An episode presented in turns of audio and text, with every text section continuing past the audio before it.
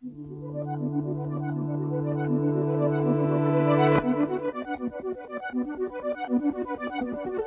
众朋友们，大家好，欢迎收听 GQ Wave 一周热文。今天是二零一七年十月二十二日，GQ 热文的第七十六期节目，我是小虎。大家好，我是 Rocco。哦，刚才说这几句话已经就是觉得口齿不太顺条了，就是很久没有说了。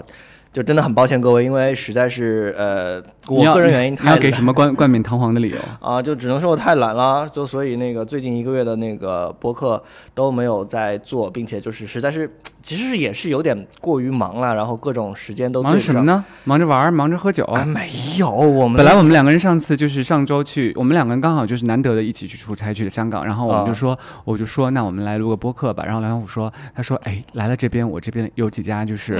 特别厉害的那个。酒吧，然后就是亚洲排名第七、第八，一定要去试。然后我们就去了，然后顺理成章的喝醉了，然后也没得录。所以这也要跟大家就是就是道个歉，道个歉，道个歉。之后肯定会每周也会就是都会录上。真的不要把 flag 立的那么早，好吗？OK，这次我们播客复播之后的第一期，其实我跟 Rocco 只打算说一件事情，因为这件事情，嗯，是最近最大的热点，并且我们也是深刻的接触了这件事情，所以也不是最近最大的热点了，就是说也。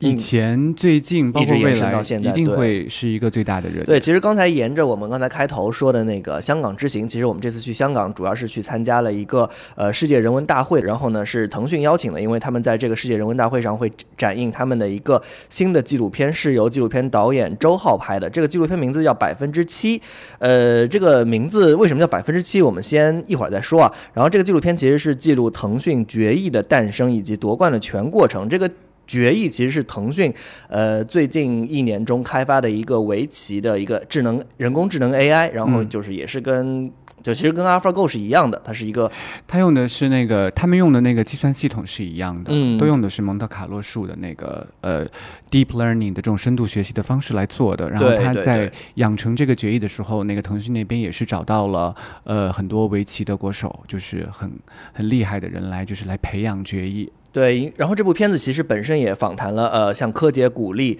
呃，宫武正树、大竹英雄等多个世界上非常著名的围棋顶级选手。然后这个现在我们能说这个百分之七的这个影片的名字的来来由了，就是说，呃，日本的一位顶级棋手叫做藤泽秀行，他说过一句话，叫做“棋到一百我只知七”，就是说，呃，他作为一个非常老的、非常老派的棋手，他觉得人类或者说他自己只知道，呃，围棋。里面技术的百分之七，嗯。嗯，柯洁他原来在跟 AlphaGo 对决之前呢，他自己觉得可能自己对围棋了解的也挺多的了，然后甚至他说了一个多于百分之七的数字，我记得。啊百分之几十我也忘了，但是大家可以去看一下这个纪录片，但他跟那个 AlphaGo 对决之后，就是一。一盘比赛都没有赢之后，他觉得自己可能知道的还不如这个百分之七，他觉得就可能百分之四或五。大家想必现在也已经知道了，就是围棋上的变化是太多了，就是比世界上所有加起来的原子总数还多，大概是十的十七次方都要多，所以。他说自己知道的，呃，围棋的奥义不足百分之七，也是完全可以想象的。嗯，对对对。然后这个纪录片里面其实主要讲的就是腾讯的这个决议团队，这个 AI 团队，他们如何开发决议这个人工智能，并且在日本举办的一个全世界的人工智能的围棋大赛中夺冠的一个整个过程。嗯，对。然后这个其实整个纪录片拍的也是挺惊心动魄的，因为很多像呃，在整个。为大赛之前做筹备，然后到呃到他们如何开发这个人工智能，到大赛最终他们夺冠，以及他们之后会开发什么样的人工智能，整个过程都讲的比较的清晰。呃，我们在看那个。百分之七这部电影的时候，这个电影电影不是很长，我原来觉得会很无聊。然后我跟小虎一直在看的时候，一开始的时候确实是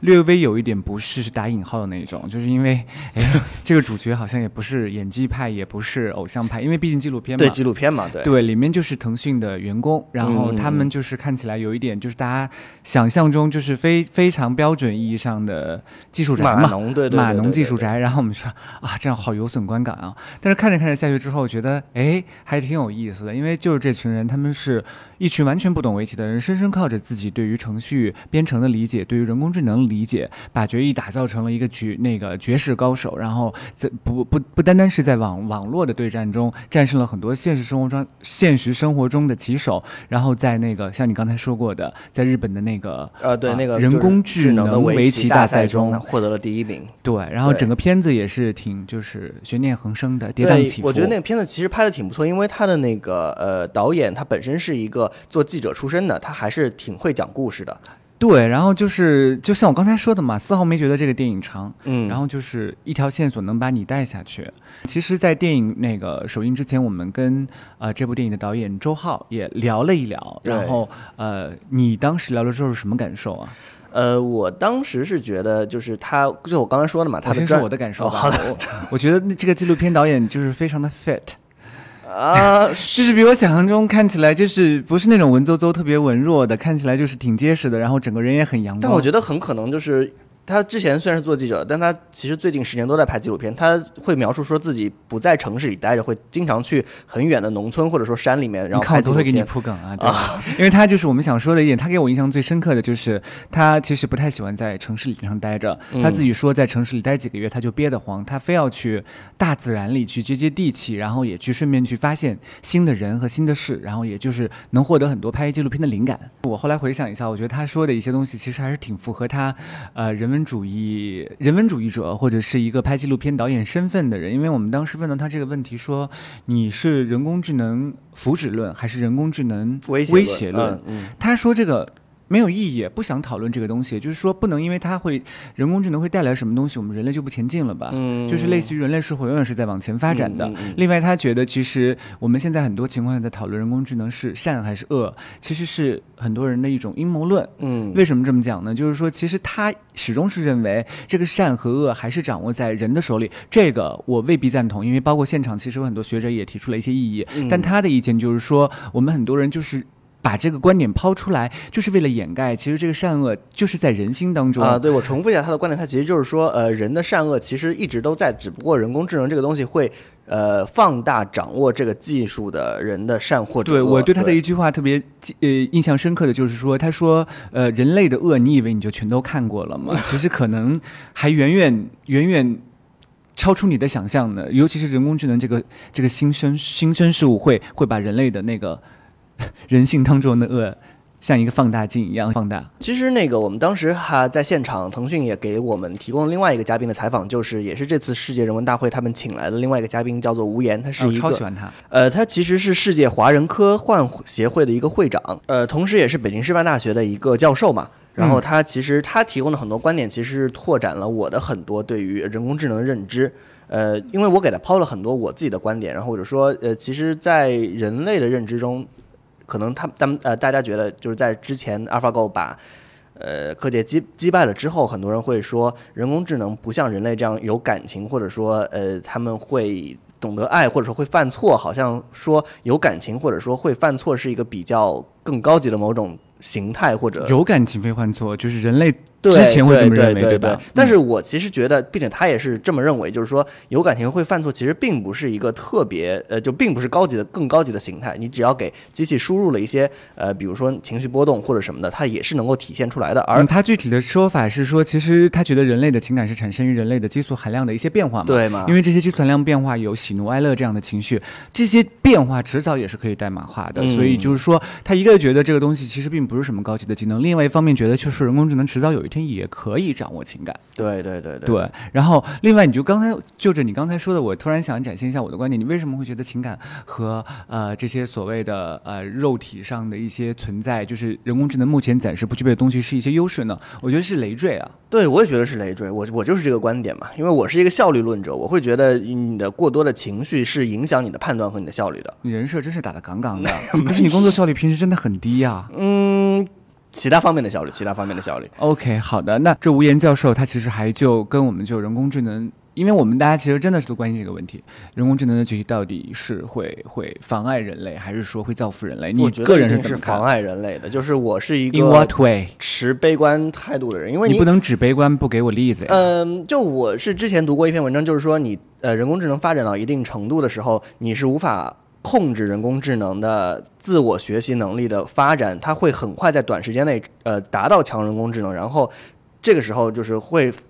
超出人类反应的时间。因为它之所以叫智能，智能这个词的定义其实简单来说就是能够对信息进行复制，对处理。对处理复制，对，然后就像。这周发生了另外一件事情，就是呃，索尼的啊不，就是 Google 的它的那个 DeepMind 那个团队，嗯他们已经做出了一个叫做 Alpha Zero 的一个人工智能，它嗯在这个人工智能以呃在大概七十二小时的深度学习之后，嗯已经击败了上一个嗯打败李世石的人工智能，就是它上一百上一个版比零击败了 AlphaGo Lee，对就是打败李对世石那对对对。个八十九比十一击败了 AlphaGo 柯洁，就是打败柯洁的那个 AlphaGo 对 Master。对对，所以可见你看，就是这个迭代是比呃硬件迭代更快的，嗯，它会让你觉得这个事情你根本就无法反应过来，而且就是在其实吴岩在现场跟我们采访的过程中，他也提到了一个，就是我们让他给我们推荐一些科幻作者嘛，科幻作家有什么样的科幻作家得值得去读，他有提到一个呃我们之前也合作过的一个科幻作者叫陈秋帆，然后他说他的那个是科幻作品有一个特点就是。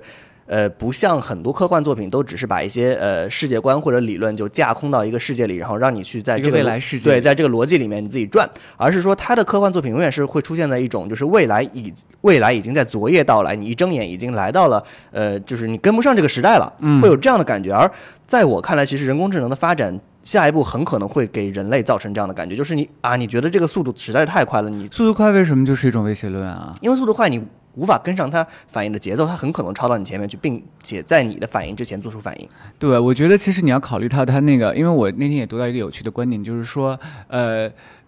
这个其实归根归根结底还是一个自由意志的东西嘛，因为人文主义讨论的一个呃非常核心的观点就是自由意志。那人有自由意志，那人工智能能有自由意志吗？就是这个吴老师他也是觉得自由意志也是可以被对，也是可以也被是可以被代代码化的。那当一旦是未来到呃未来的，因为现在其实我们已经让人工智能在帮我们处理一些决定了，可能不是一些特别重要的决定，嗯或者有一些可能呃后果可能会比较严重的一些军事上的呀，或者是一些国家层面的政治上的一些东西。其实很多现在像呃基金公司做金融的，很多都是人工智能之间互相的博弈，而不是人在计算或者对，其实早已经，你要从这个意义上来说的话，你从一个信息闭塞，相对来说你信息没有那么精通的人，他的角度来看的话，其实人工智能也就是已经在，like 未来已经在昨天晚上到来了，对因为对对不是说每个人的信息都是可以那么的神通广大的。那还有一个就是，呃，那个吴岩老师给我一个印象比较深刻的就是说，他其实觉得就是人工智能它还可能造成人类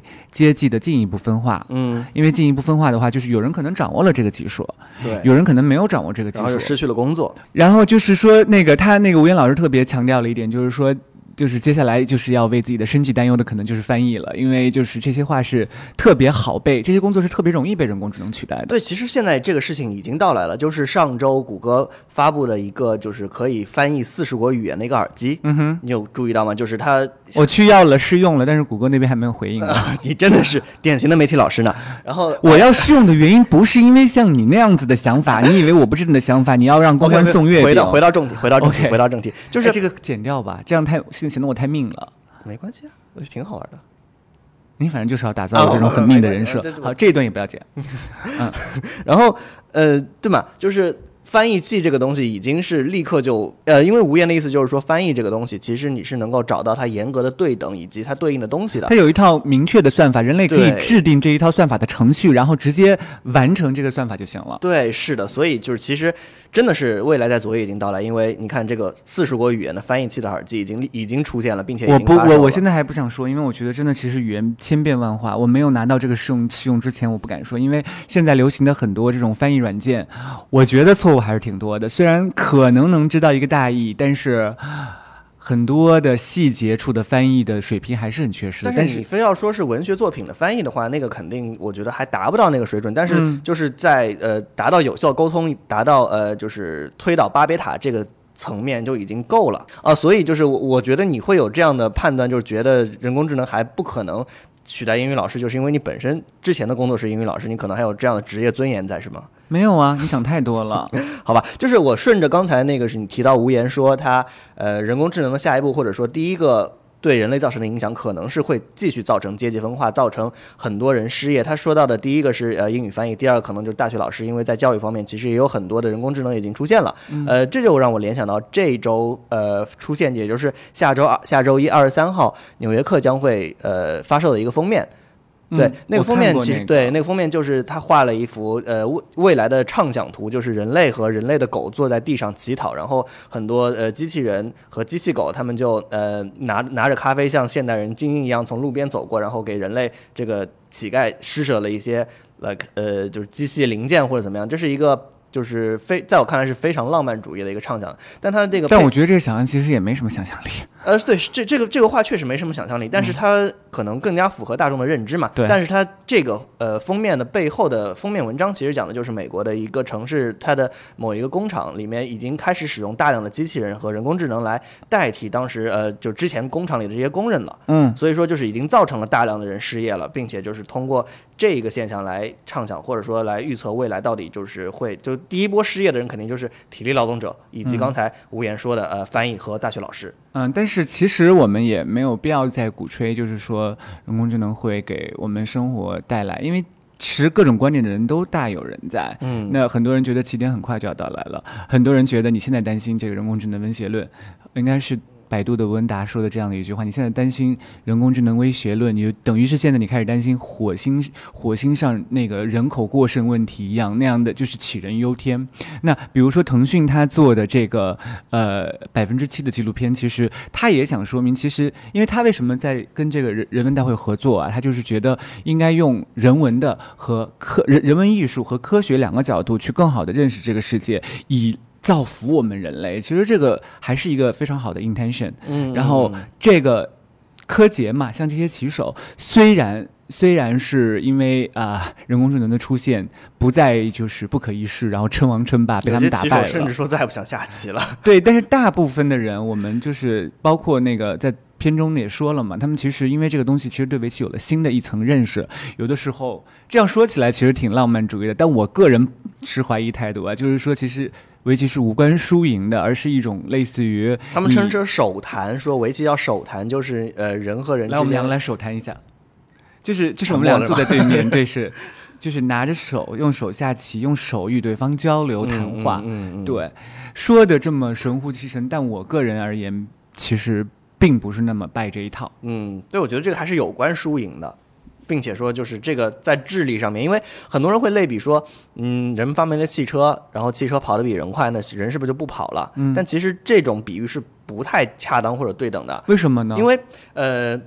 现在确实很多人爱开车不爱走路了。从智力层面上来说，就是如果说一个智能，一个可以说是一个新的物种，在智能上。超越了我们现在人类，并且超越很多的话，它可能从思考维度或者说它的各种行为模式上就已经超出我们的理解了。他们能做的事情可能就是把我们灭绝，或者说根本就不把我们放在眼里。这个跟之前的汽车、飞机或者说其他的一些我们造出来比人类机能更加强大的一些机器是无法比的，这个是不对等的。嗯，你要是这么说的话，它那种机能其其实只是在物理层面上超过人类。啊对啊，那它在比如说它它不能够自我复制啊，不能够自我繁衍啊，这种程度上，如果这个意义上来说的话，人工人工智能比那些机器时代的机器可是强了不知道多少倍，所以讨论这个也没有什么意义。哎，其实就是人工智能这个东西，就是现在大家我们在讨论来讨论去的也没有。就得不出一个有指导意义的结论，并且之后会怎么样，我们其实也不是我们说了算的嘛。即便我作为一个英语老师要失业了，我该做的事儿还是要做啊，对吧？你现在是个编辑，对，好好，OK。啊对，其实我们就是可以再延伸讲一讲，我们这次我们两个去香港就是转了一圈，然后对于香港的一些感受，或者说就是，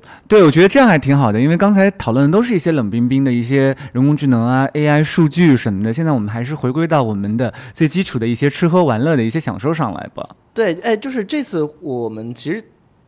去香港之前，我们是抱着一个预设的，就是说，哎，香港是不是还是之前像那个亚洲四小龙时代那么招人喜欢，或者说，呃，现在还有多少人喜欢香港？我们甚至在朋友圈里就是发起了这么一个话题，来问问到底还有多少人喜欢香港。挺多人回复我的，喜欢的。因为其实我们俩就是会觉得，其实已经香港就就不不如以前那么吸引人了。嗯。但事实上，我们在这次在香港在转了一圈之后，觉得还是挺有意思的。对他，他有意思的点可以大概的稍微概括一下。我来先说我的最大印象，就是我跟你不止一次提到的，就是还是非常非常国际化的，嗯，各种人种、各种肤色、各种一看就是各种文化背景的人都还挺多，就是一个很融合的社会。这样听起来我很没见过世面的样子。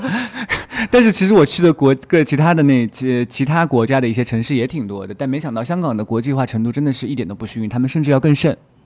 你还有什么观察吗？呃，对，就是其实不光是人种这方面，他们其实那个呃，街上的男男女女，就是年轻人们的穿衣打扮，呃，不光年轻人，就是各个年龄层的穿衣打扮，就是自我修养层面都做得很不错。比如，特别是呃，像年轻男生，像我我们这个年纪的，他们其实 身材都很 fit，就是当然就我就很脸红了，因为我都说了我要呃认真的去锻炼身体啊，然后对对，看在香港的街头，然后突然转过身来跟我说，他说 Rocco。我们上次一起办的那个深夜健身房的健身卡，我们就用过一两次就没用了。我们回去一定要一起健身，好吗？然后那个眼神楚楚可怜，然后非常 爽快的回了一句：“不要跟你一起健身。”真的是，对。其实除了这一点的话，那个我会觉得香港的学术，就大学的学术氛围是要比国内的，就就感我是觉得还是很不错的，因为我们。在呃，腾讯的那个人文大会的发布会，它是在一个呃，是在香港的一个大学里面嘛。然后是一个大学，是一个学院啊，对，是对一个商一个学院，商学院里面。对，然后但是那个商学院里面，他们其实就请来了呃，这个学院的那个学院的老师和学生。然后其实，在讨呃嘉宾问答以及探讨整个话题的时候，整个的氛围就是非常的让我觉得。非常的学术，因为就大家不适于拘谨拘谨于自己的身份，或者说就是嗯，当时的坐在会场的物理位置，大家就是隔空会对于呃正在发言的人发呃发问，并且说提出一些质疑，并且就直接交流了起来。因为有话筒，隔空也没有关系。我印象比较深刻的是那个那个讨论会上，还有一些中学生，年纪很小的中学生，他们也来参与这种人人工智能的一些畅谈。虽然他们并没有发言，但我觉得我观察到他们听的还是挺仔细的。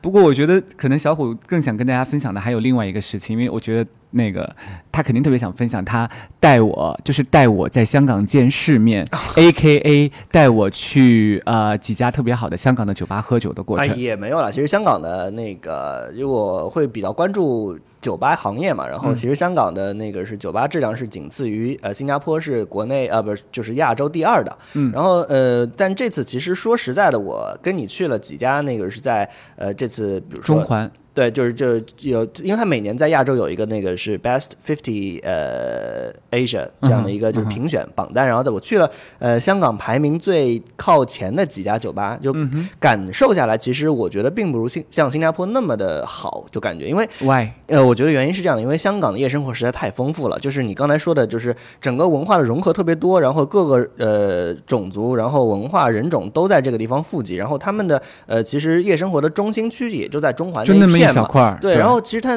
那边的店就是整个的氛围就会非常爆满。然后，而我本人就是比较喜欢，或者说，呃，常去的酒吧可能都是那种就是人不会坐满的，然后你可以安安静静的，就是跟人聊天或者。然后那个我们进酒吧的时候，然后我突然非常吃惊的跟我说：“Rocco，这个酒吧居然他们还能站在吧台，怎么可以这么多人？” 我说：“哦哦，是吗？哦，那那您一个人慢慢清静。”哎，不就对嘛？就是我可能就是有各自的偏好嘛。对对对。但是就是说实在，从专业领域酒的质量，对，从专业领域来说，就是我们去的呃，在亚洲就是今年的那个是。Asia Best Fifty，呃，排第七和第八的两间酒吧，一间叫呃 Culinary，嗯哼，另外一间叫 Stockton，呃，对，这两间酒吧其实。呃，出酒的质量都还很不错，并且就是从服务以及各方面的他们的就是酒品的创新啊，然后对于当地口味的融合啊，以及就是对于鸡尾酒的口感的理解啊，就是这各各方面，其实我觉得还是包括它酒单的那个包装设计，对对对，设计也挺好玩的，然后有一些非常有趣的文字和插画在上面。